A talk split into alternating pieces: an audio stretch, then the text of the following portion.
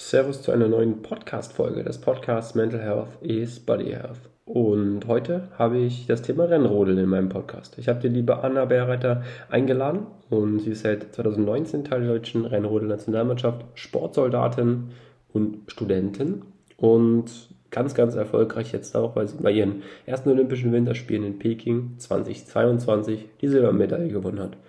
Was das mental mit ihr gemacht hat, wie sie mental stark bleiben möchte und stark ist. Das ist ein ganz, ganz spannendes Thema. Darüber spreche ich mit Anna. Also bleib dran, bleib eingeschaltet und viel Spaß bei der Podcast-Folge. Auf geht's, ab geht's. Bis dahin.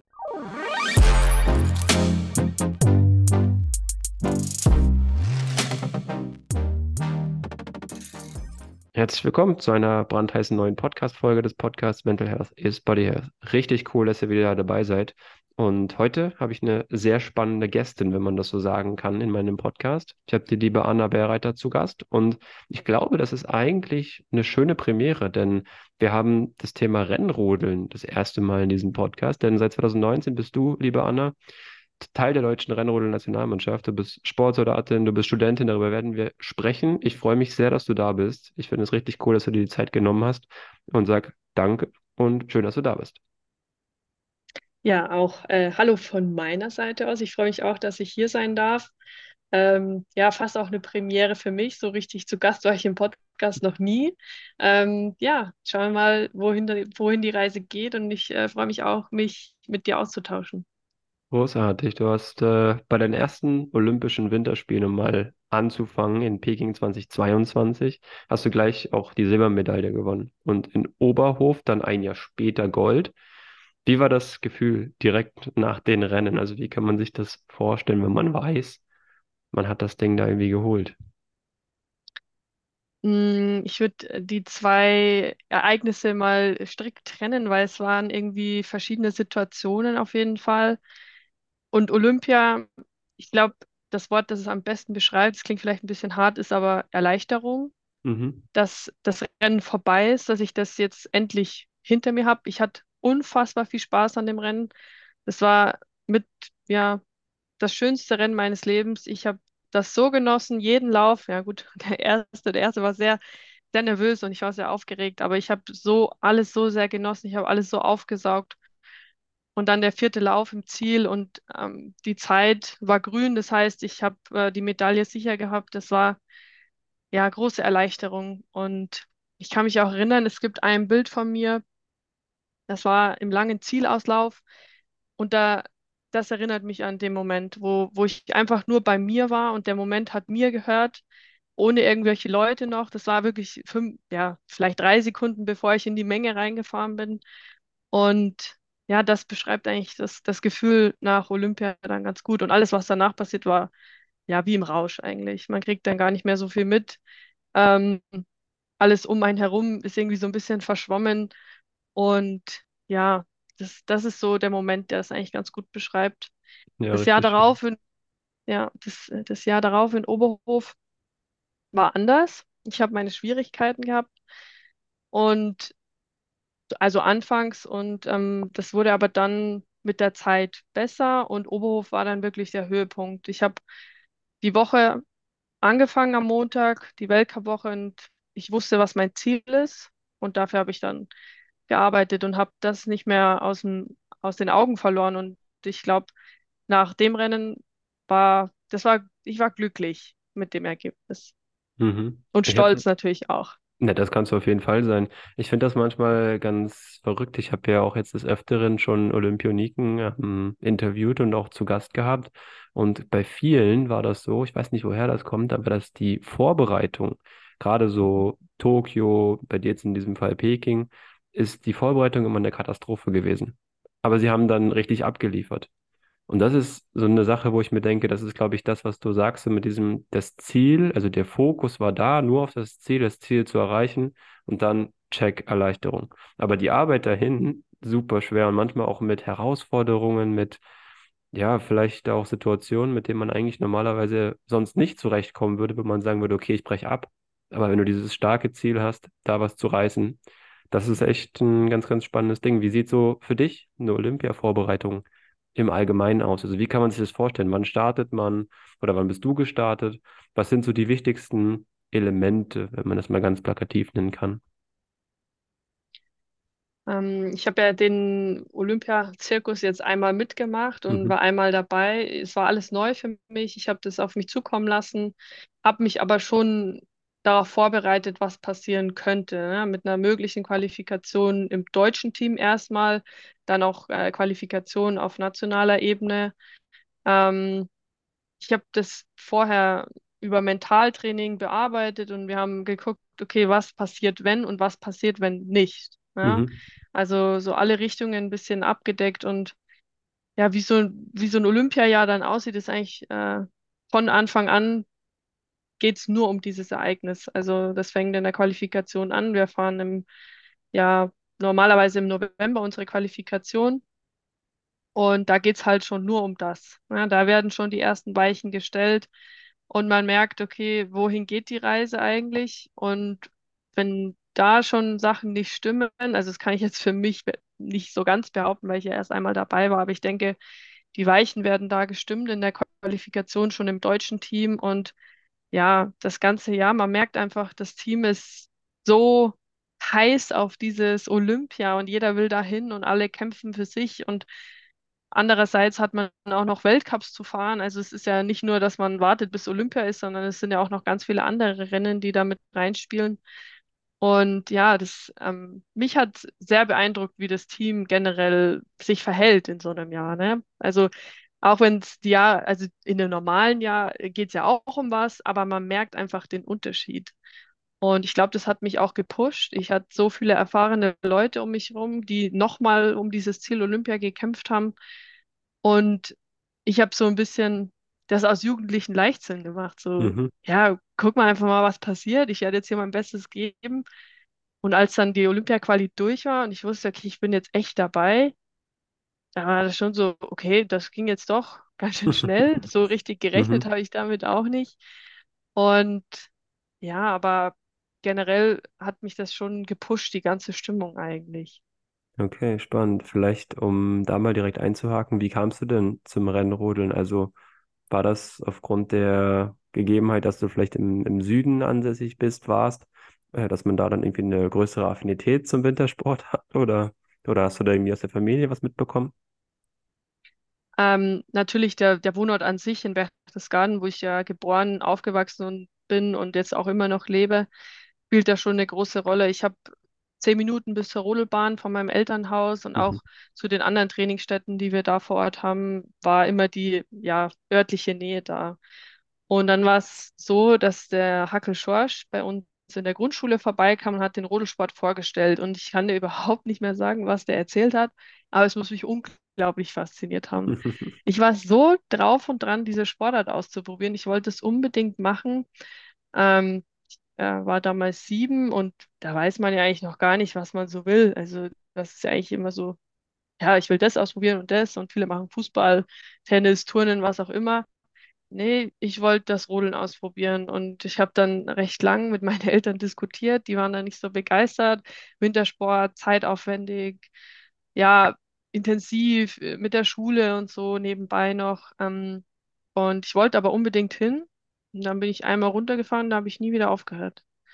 Cool. Und ich glaube, was mich wirklich gecatcht hat, war einfach die Geschwindigkeit. Also ich mag das schon immer, alles, was schnell geht, was sich dreht, was bergab geht. Ähm, ja, das ist ähm, so eine Leidenschaft eigentlich. Und so hat mich mein eigener Instinkt eigentlich zu der Sportart geführt. Okay, spannend. Wie kann's, wie kann man sich das im, im Groben vielleicht mal vorstellen, wenn jetzt Leute zuhören, die sagen, ja, das da runterbrettern ist vielleicht ganz nett, aber du musst ja irgendeinen Tunnelblick im wahrsten Sinne des Wortes dann wahrscheinlich haben. Also wann ist oder wie würdest du in, in den jeweiligen Rennen so ein bisschen das beschreiben, wann so ein gewisser Fokus eintritt? Also ab wann merkst du vielleicht gar nicht mehr, welche Kurve jetzt ist. Also natürlich wirst du wahrscheinlich schon wissen, laut, laut Rennstrecke, aber es gibt doch bestimmt irgendein, irgendein Gefühl. Beim Marathon ist es zum Beispiel so, dass du ab Kilometer 30 schon komplett ausschaltest, weil du weißt, ja, du hast jetzt noch 12 Kilometer, aber es bringt nichts darüber nachzudenken, dass noch 12 Kilometer sind. Dann bist du in diesem Fokus drin. Gibt es das beim Rennrodeln auch?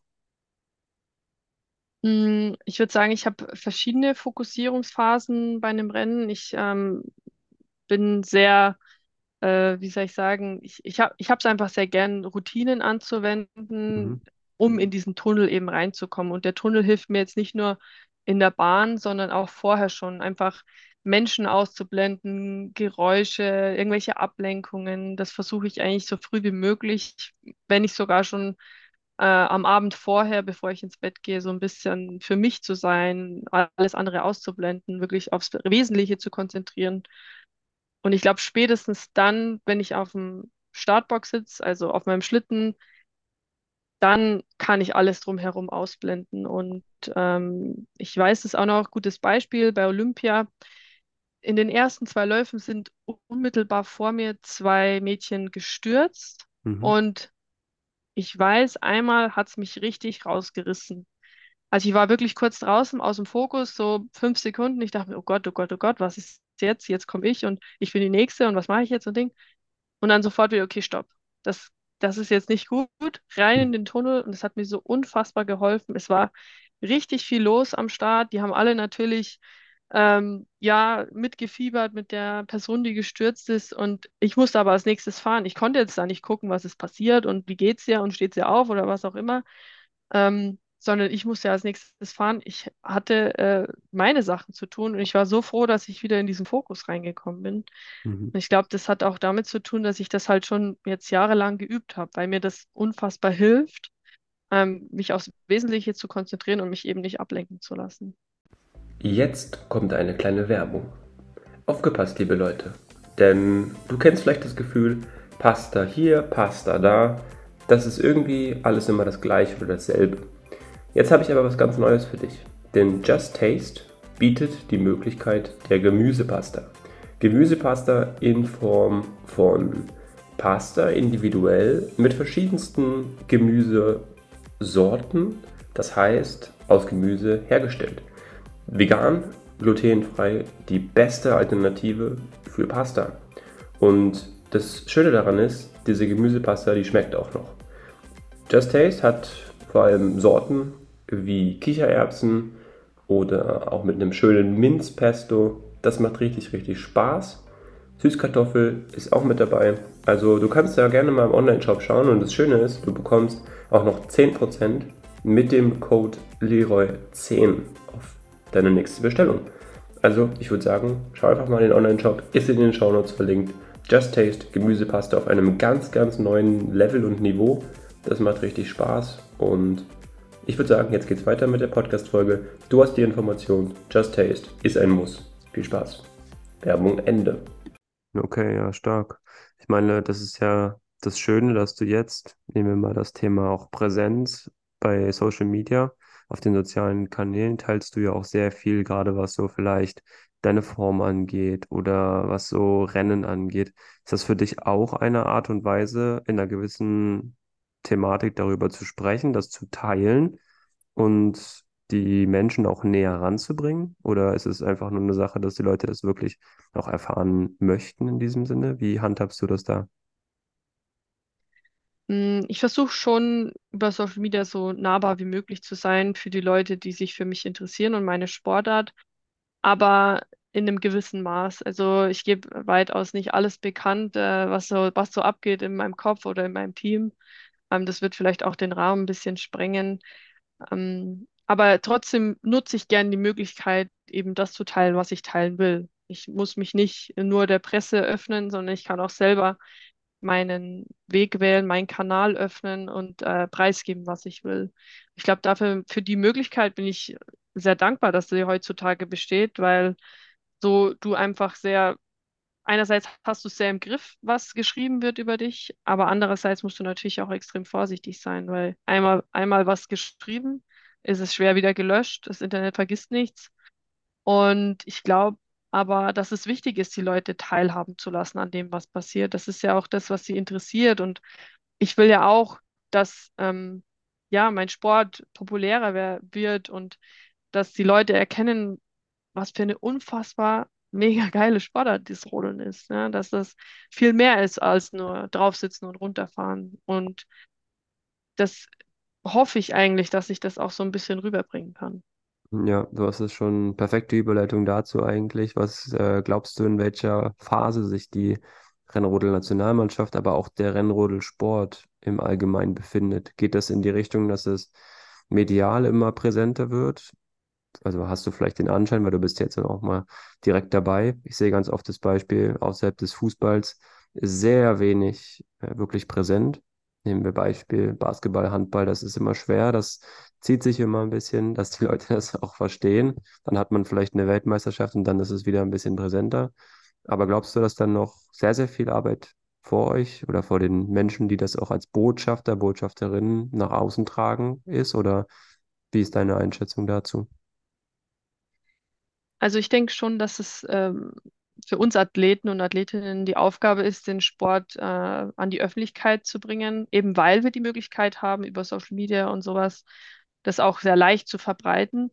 Und ich denke schon, dass es wichtig ist, noch mehr Aufmerksamkeit für den Sport zu bekommen. Ähm, wir können uns jetzt nicht beschweren, glaube ich, in Deutschland. Wir haben eine super Community, das muss man wirklich sagen. Das sind alteingesessene Fans, die schon jahrelang dabei sind, immer an die Bahnen kommen. Man kennt sich, man sieht sich immer wieder.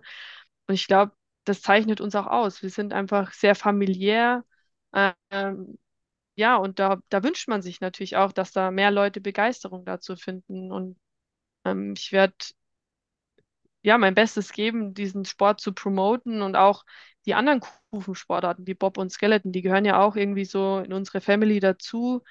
Ähm, und man hofft natürlich schon, dass man weiterhin neben, ja, vielleicht interessanten, interessanteren Sportarten für die ähm, Gesellschaft wie Skifahren oder Skispringen, was natürlich ähm, ja auch sehr interessant ist, will ich ja gar nicht leugnen, aber dass man da nebenbei auch noch existieren kann, was natürlich auch einfach sehr wichtig ist für unser Überleben. Ja, absolut, absolut. Als Leistungssportlerin oder Athletin hast du jetzt ja auch einen, diesen unbedingten Willen eigentlich immer zu gewinnen und auch den Ehrgeiz.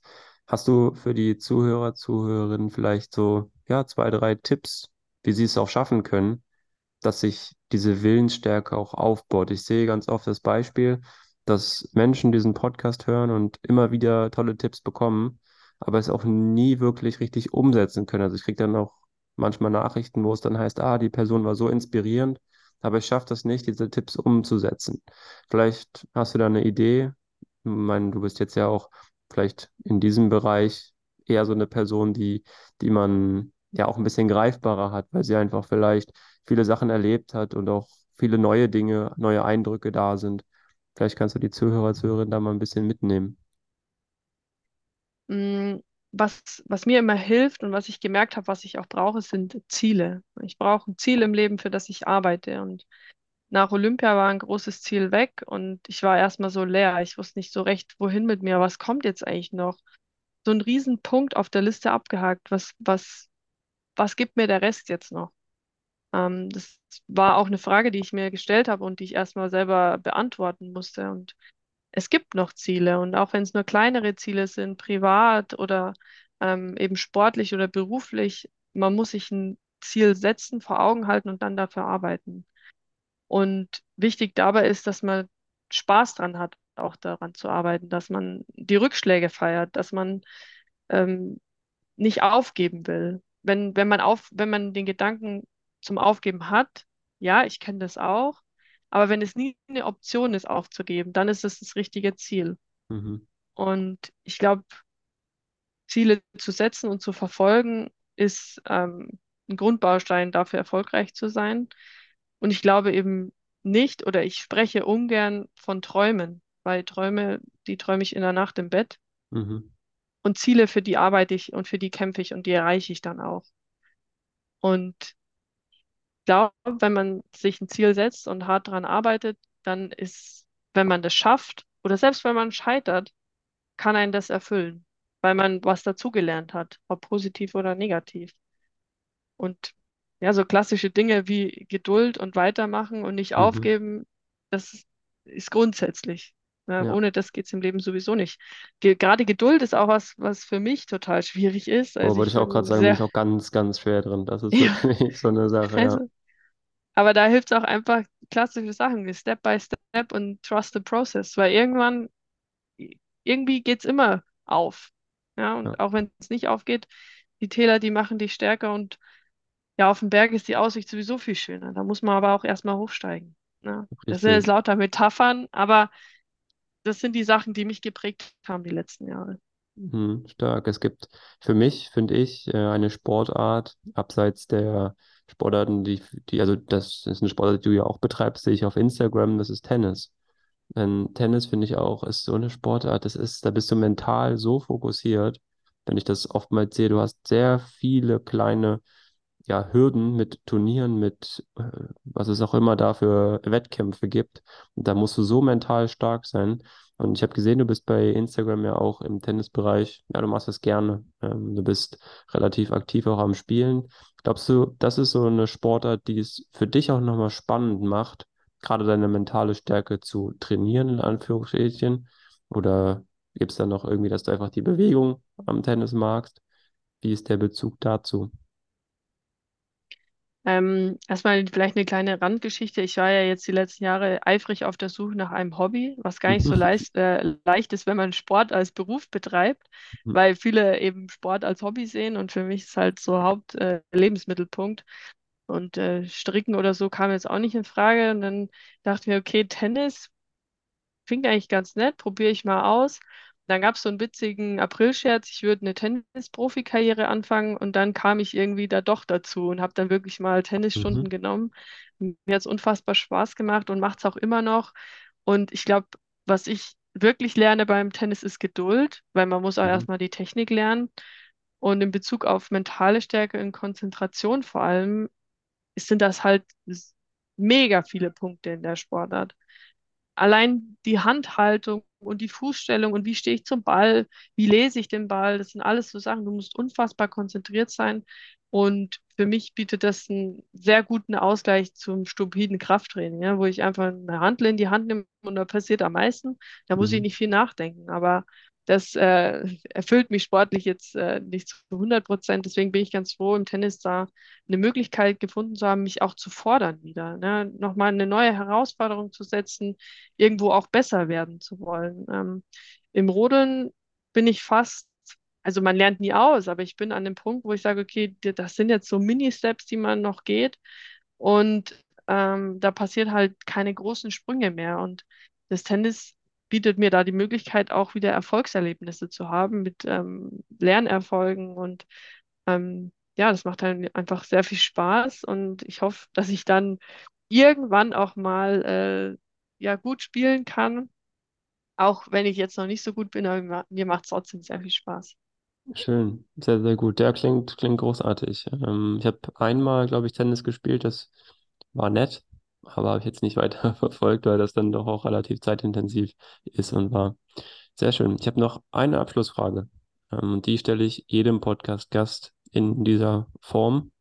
Welchen Podcast-Gast würdest du denn in meinem Podcast gerne einmal hören? Weil du sagst, eine Person, die so inspirierend ist oder eine Person, von der du vielleicht selber noch nicht so viel weißt oder wo du sagst, das ist einfach schön, dieser Person zuzuhören.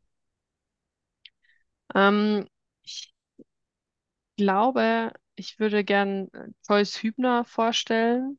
Mhm. Das war eine Person, die mich im Sommer sehr beeindruckt hat. Sie hat jetzt vor ein paar Tagen ihren 120. Marathon innerhalb von 140 Tagen gelaufen. Ich finde das eine unfassbare Leistung. Ich durfte selber ganz kurz sie begleiten. Sie ist die deutsche Grenze entlang gelaufen und jeden Tag einen Marathon gelaufen.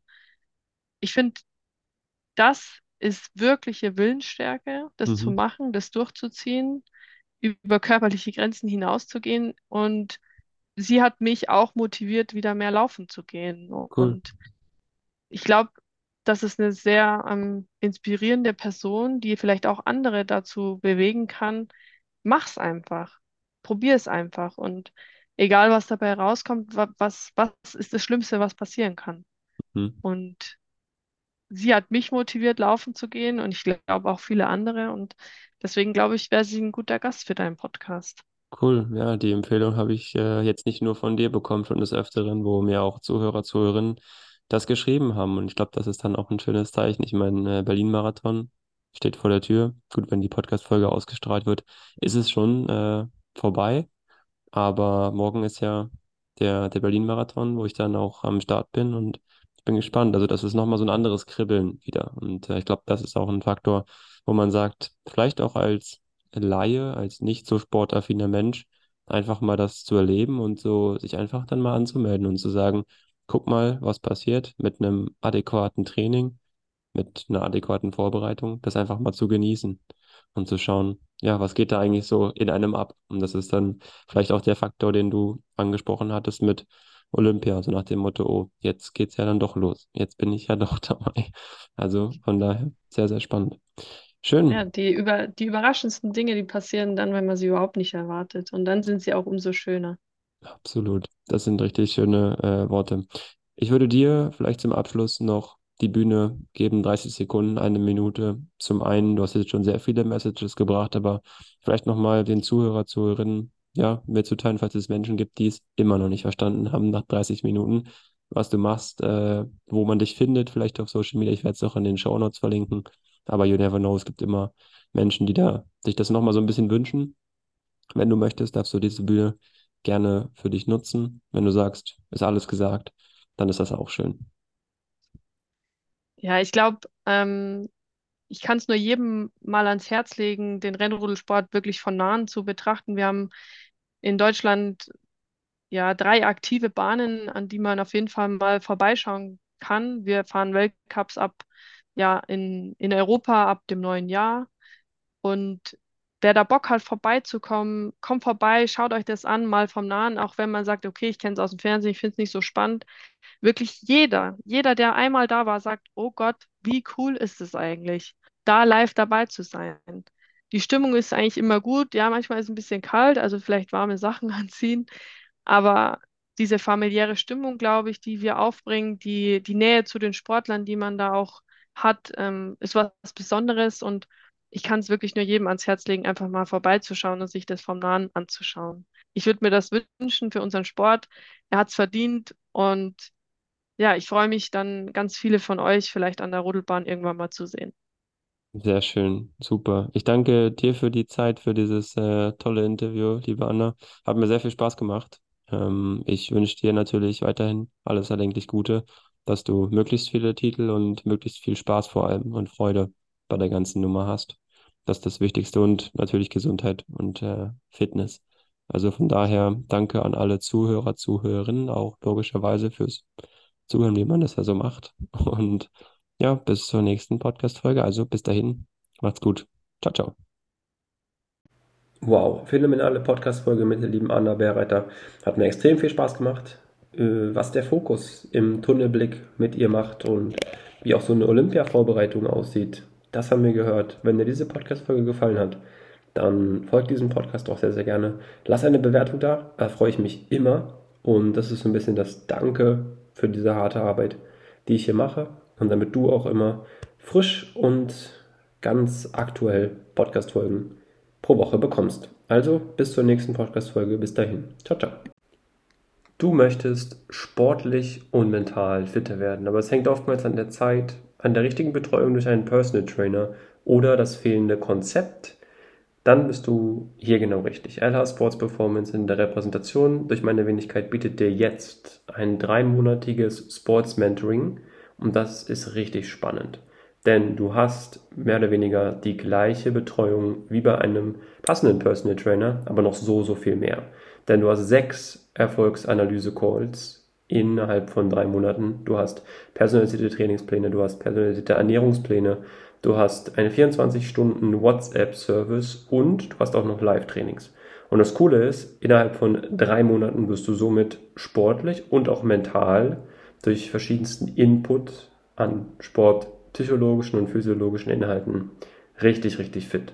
Wenn das etwas ist, worüber du sprechen möchtest, was dich interessiert, dann schau mal in den Show Notes. Habe ich hier einen Link zur Vereinbarung eines Erstgespräches reingepackt und wir sehen uns im Erstgespräch. Ich freue mich.